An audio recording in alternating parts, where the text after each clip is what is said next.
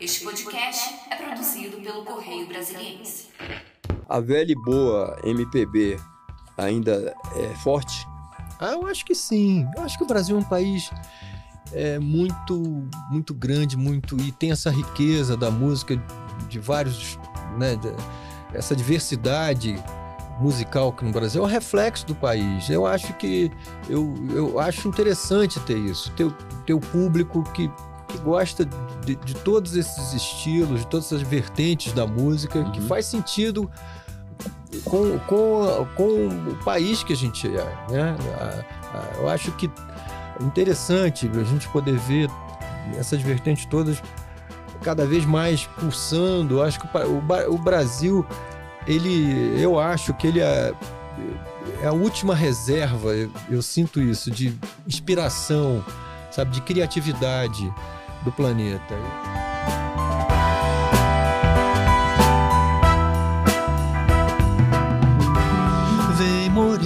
ouvir comigo essa cantiga, sair por essa vida aventureira. Tanta toada eu trago na viola pra ver você mais feliz. Escuta o trem de ferro alegre a cantar na reta da chegada pra descansar no coração sereno da toada, bem querer.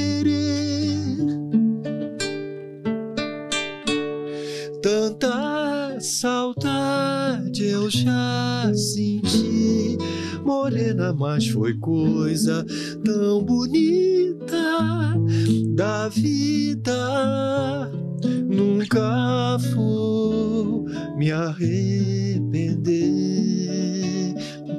Oh, ararara, iarara, ararara, iarara,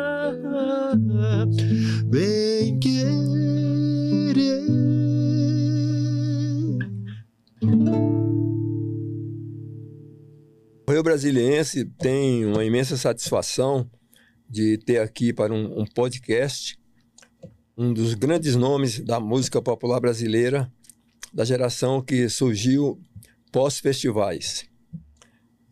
Zé Renato, que iniciou a carreira no grupo Cantares, se projetou nacionalmente com o Boca Livre, é, pelo qual, em 1979, ele gravou um disco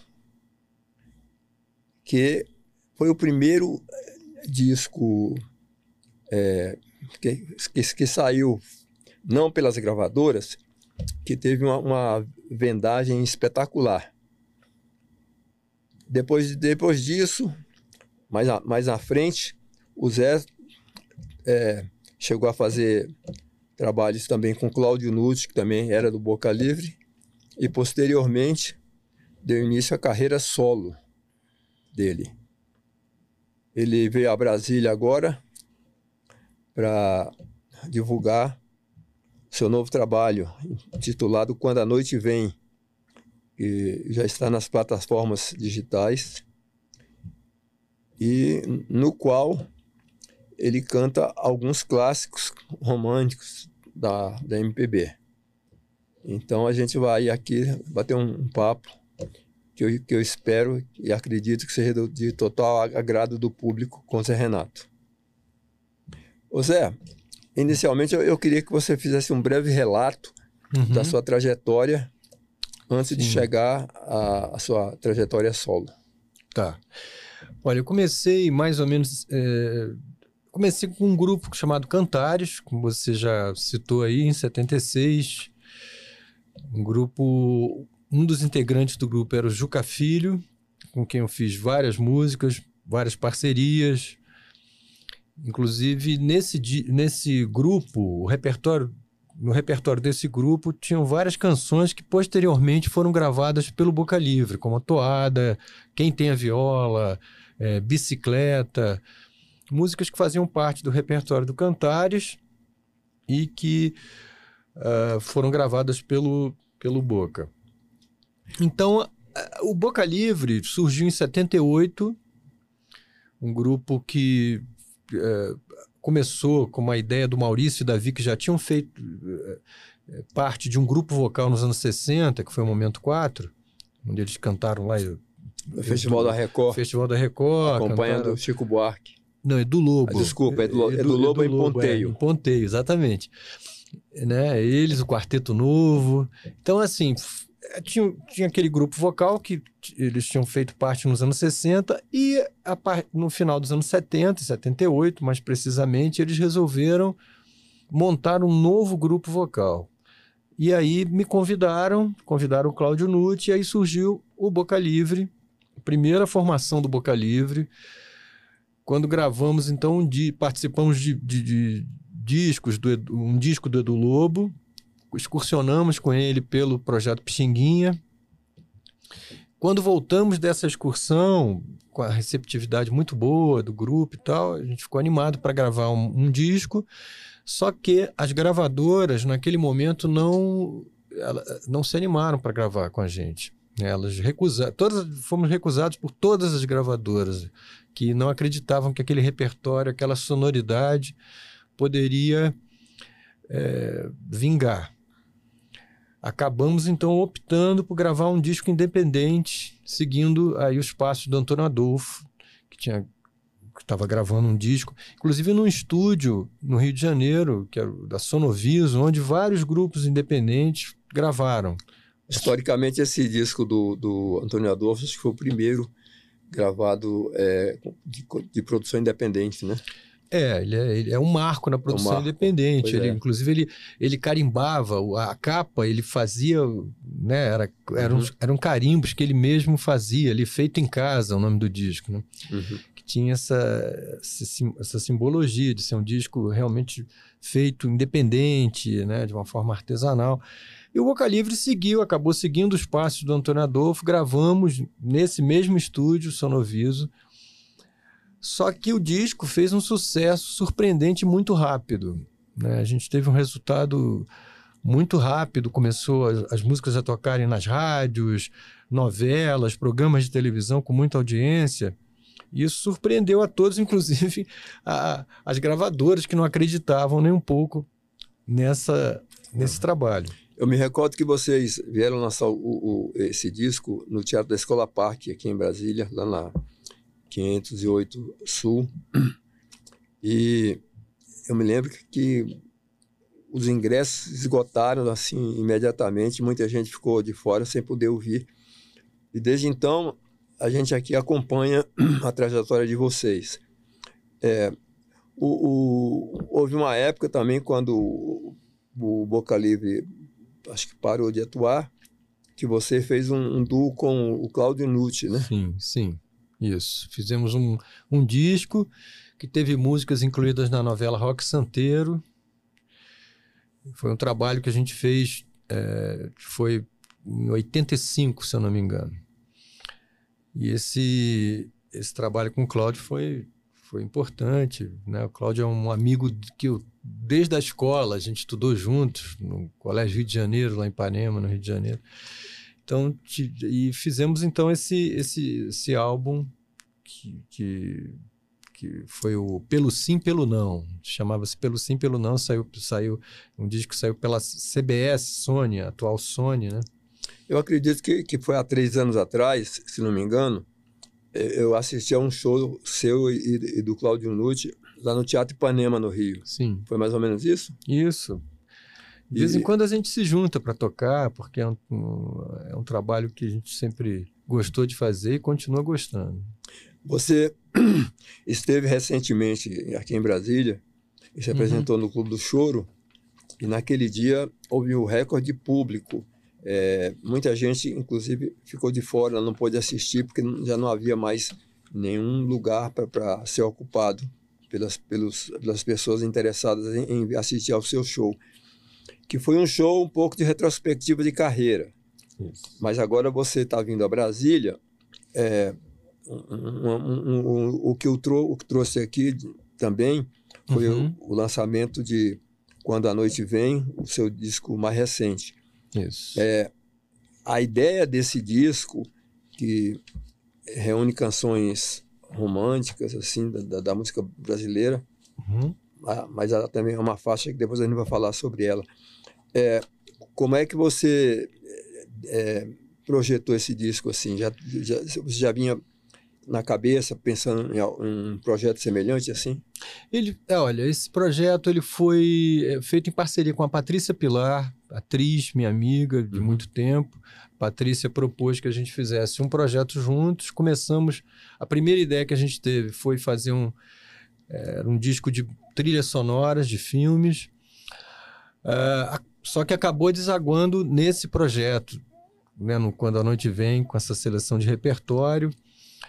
O projeto de trilhas não ele vai acontecer em algum momento, a gente né, quer que ele aconteça, mas acabou que a gente enveredou por esse caminho com essas canções. A primeira canção que a gente, né, a gente ficou lá, é, são canções que fazem parte da minha memória, uma boa parte delas fazem parte da minha memória afetiva, de canções que eu ouvi quando era criança, né, adolescente e tal. Eu fiquei, a, a gente foi escolhendo as músicas e elas foram se juntando naturalmente, é, compondo um repertório basicamente romântico, né? E, e com a, primeira canção a ser gravada, que foi o Suave à Noite, que é uma versão do, de uma música americana, Tender is the Night, mas que eu, fi- ficou muito conhecida no Brasil nos anos 60 através do Moacir Franco. E foi a primeira música a ser, a ser gravada. A gente resolveu começar por ela para ver eh, como ela soaria, que sonoridade o disco teria. Tanto que foi a única música que não foi gravada na Biscoito Fino. A gente, Certo. Você tem aqui é, duas, é, você tem uma, duas versões no, no repertório Uhum. e, e uma delas é, é a versão de Caetano Veloso para Nat- Nature Boy É, de Eden Abbes. Isso. É um americano, me- me- me- se não me engano, é um, um compositor americano. É por que você a quis no, no, no- no repertório? Isso foi uma sugestão da Patrícia também. É uma versão do Caetano Veloso. Ela, ela me mostrou uma, uma, vers, uma, uma gravação da Betânia cantando essa música. Ela já foi gravada também pelo Ney Mato Grosso, mas a versão que eu conheci foi da Betânia. E achei muito desafiador, porque, claro, a Betânia é um intérprete muito. É quando ela canta uma música, Ela imprime a. imprime lá a personalidade dela. E, É. Então eu, eu, eu fiquei pensando de que forma eu iria trazer essa música para o meu universo. E acabei eh, achando uma forma de, de, de transformá-la num fado. Ah, sim. Então eu estava com uma viagem marcada para Portugal, para fazer alguns uns shows em Portugal, e resolvi gravá-la lá com um guitarrista português. Gravei a violão, voz e, e a guitarra do Bernardo Couto lá em Lisboa. E depois eu fiz o complemento no Brasil com o piano do Cristóvão e o baixo do Jorge Helder. Pois é, aqui tem o, re- o repertório, o repertório, na verdade, ele, é, em- embora seja predominantemente romântico, mas ele, ele traz assim, coisas diversas. Por exemplo, não, obviamente não poderia faltar uma canção de Evaldo Gouveia e Jair Amorim, que são mestres de, de músicas românticas aqui no Brasil. Você também tem aqui outro do Caetano, com, com Torquato Neto, Torquato do- do- Neto, dois é. representantes da, da, da Tropicália, que é Nenhuma dor. Nenhuma Dor. É. E, e assim, e tem também é, aqui Vinícius de Moraes É. com a Dona Irã Barbosa, Barbosa, é. É a única parceria deles, né? única, né? É. Canção de quem está só, né? Não, o, não, desculpe, não, é Bom Dia não, Tristeza. Bom Dia Tristeza. É, Bom Dia, canção é, de quem é um está clássico, é um só clássico, é um clássico. a que- é, é, canção de quem está só é a, é a música que você citou Do Evaldo e de Jair Gouveia e Amorim. é. Com certeza. Agora, e por que que você quis é, I Can't, é, I Can't Stop Love You. Stop You, Ela tem do- uma história que é, que é um clássico imenso do Ray Charles, Ray né? Charles, exatamente. Eu conheci essa música quando ela foi lançada nos anos 60, eu ouvia e fazia mímica. do Rei Charles. Botavam óculos escuros lá do meu avô. e é uma época que nos programas de televisão no, no, no Rio de Janeiro, especialmente, onde eu, né, eu morava, tinham vários programas onde as pessoas faziam mímicas de músicas que estavam ali fazendo sucesso. E aí, o Ray Charles, nessa época, essa música fazia muito sucesso. Uhum. E eu fazia isso em casa, fazia esse número para a família. Botava lá óculos escuros e ficava fazendo mímica do I Can't Stop Love. Pois é. O, Zé, você é capixaba, mora no Rio, morou no Rio desde sempre, uhum. e agora você se transferiu para São Paulo. Por isso. quê? É, a minha, a minha esposa, mulher, é, Beatriz, uhum. ela começou, né, começou um trabalho novo em São Paulo e a gente resolveu, né, aí fomos todos para lá, eu, ela e o nosso filho Antônio, de 9 anos. 9 anos. Estamos lá em São Paulo, mudamos recentemente, e... mas eu adoro, adoro a cidade. Eu sempre Você se adaptou bem a São Paulo como, como morador lá? Eu tenho muitos amigos lá, eu uhum. acho que a cena de São Paulo também musical é muito interessante, sim, sim, sim. né? Então é uma cidade que eu, eu gosto muito. Aqui em Brasília, é, você chegou ontem, se não me engano. Ou está mais tempo? Ah, é, Agora. Sexta, cheguei na, na, na, na sexta-feira. Então né? você está aqui desde sexta-feira. É. Você está tá com uma agenda de, de, de, vários compromissos, né? Sim. Podia falar sobre esses compromissos? Então, o meu, o meu o meu objetivo, eu vim para Brasília para fazer um, participar de um projeto maravilhoso.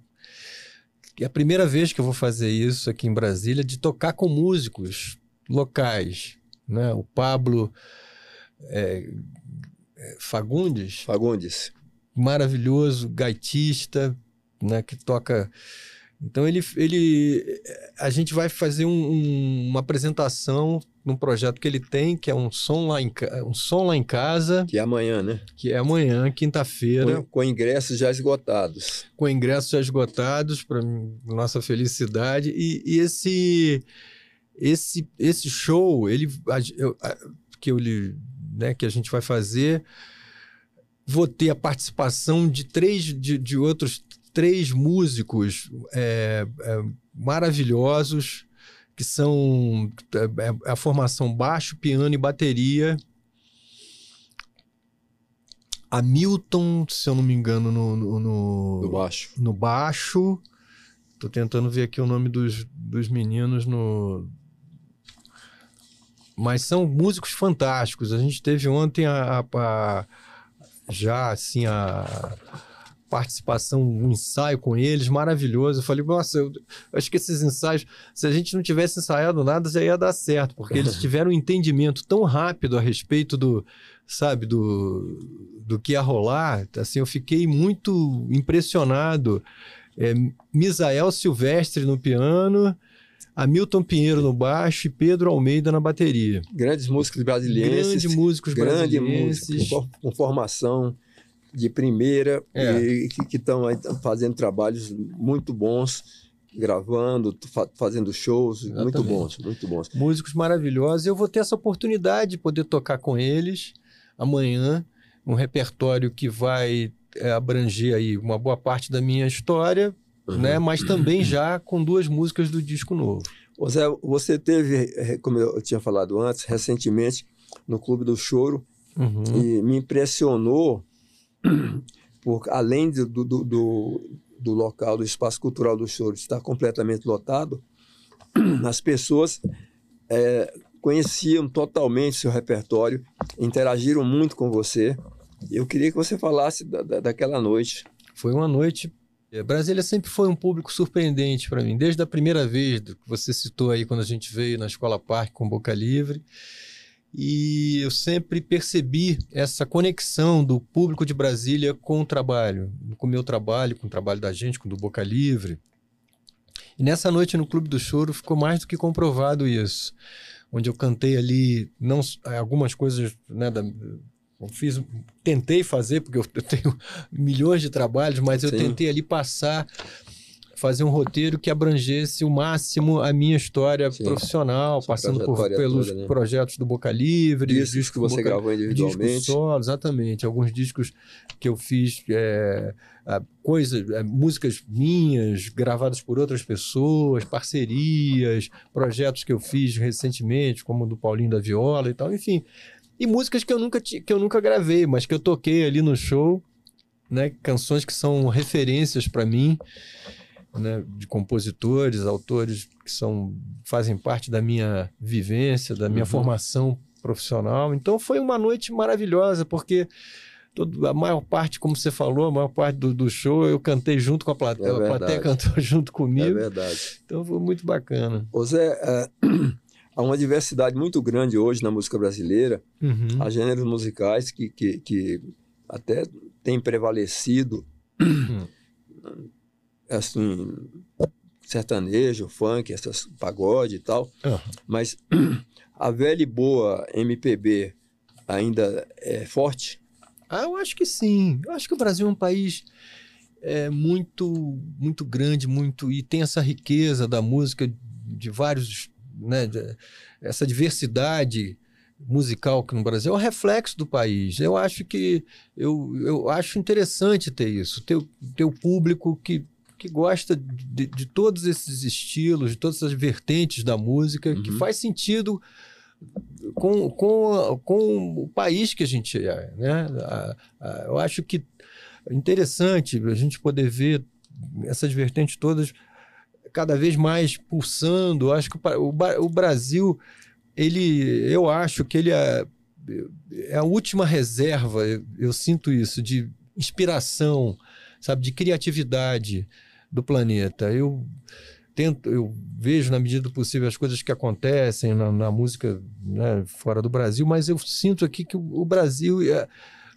como o Brasil, eu acho que não existe essa inspiração, essa criatividade constante, e a essa diversidade, né? renovação. É, A diversidade de, de estilos também, né? isso.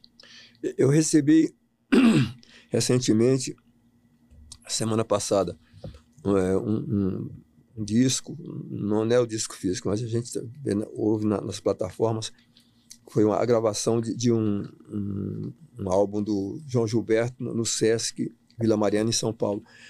É, o João, é, o- o- é, eu acho que ele foi responsável, assim, na, na minha avaliação, das, das- do surgimento de, de, de intérpretes como Caetano, como Chico Buarque, entre outros, é, pela maneira como ele interpretava, que não, não, não exigiam aquela, aquela coisa, aquele vozeirão. De alguma forma, você se sente também discípulo de João Gilberto? Ah, acho que sim, um pouco. Acho que, que, que existe a, a, a interpretação e o violão do João, né? O violão é o, o- meu instrumento. Eu toco violão, é um instrumento que me levou para a música. Eu comecei a me interessar por música através do violão. Nunca pensei em ser cantor, inclusive. Eu não tinha como objetivo ser cantor. A minha a minha diversão era tocar violão cantar, mas cantar num, mas principalmente pegar o violão e tirar as músicas e tudo. E isso, à medida que o tempo for foi passando, o João Gilberto, claro, que virou uma das principais referências. João Gilberto, Toninho Horta, Dori Caymmi, não é? É, Então, são né, referências, estou citando alguns aqui do violão, Sim. porque eu, como violão, o violão é que me faz, é, que me dá os caminhos para a interpretação Ah, tá. qualquer música que eu vá, claro, que tem as, as músicas que eu faço, que eu componho, mas quando eu não vou, vou é, me aventuro a cantar música de outros, outros, outros autores, eu sempre tenho o violão como um guia. Né? Quando eu consigo achar as harmonias e tudo mais, aí eu começo a achar o, me, me- achar o caminho para interpretar as canções. E, e sobre o aspecto vocal, t- também tem, assim, você toma o, o João como referência? Ah, sim, com certeza. Porque o João é uma aula de, né, de tudo, de dinâmica, né, de uma compreensão da música que a gente acaba tendo uma outra, uma outra leitura da música através né, da interpretação do João. Né? Então acho que acho que todos os quem é cantor e violonista eu, obrigatoriamente tem que passar pelo por artistas como João Gilberto. Ah, tá certo. Ô Zé, aqui a gente quer agradecer muito a, a sua participação aqui nesse podcast que o Correio Brasilense tem, vem fazendo com alguns grandes nomes da música brasileira e ficamos muito felizes de você ter aceito o, o convite e estar aqui com a gente. Eu que agradeço, Irlão. Você é uma pessoa que eu. Né, você. É, a, gente já se conhece há um tempo, você já acompanhou várias né, é. fases aí da minha vida profissional sempre presente de uma forma muito carinhosa. Eu agradeço o Correio também, que é um espaço que a gente sempre teve aqui, que sempre abriu um, um espaço generoso para as coisas que a gente faz. Então, é só, só tenho a agradecer. Tá certo. Muito obrigado.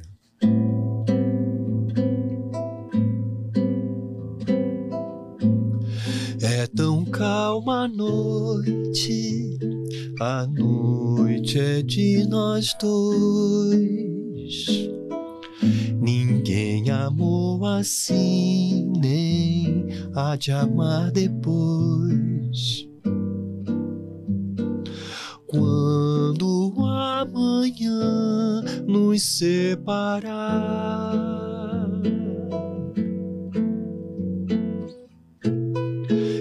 nossa lembrança onde ficar. Beijos de verão, ternuras de luar, a brisa murmurar sua canção.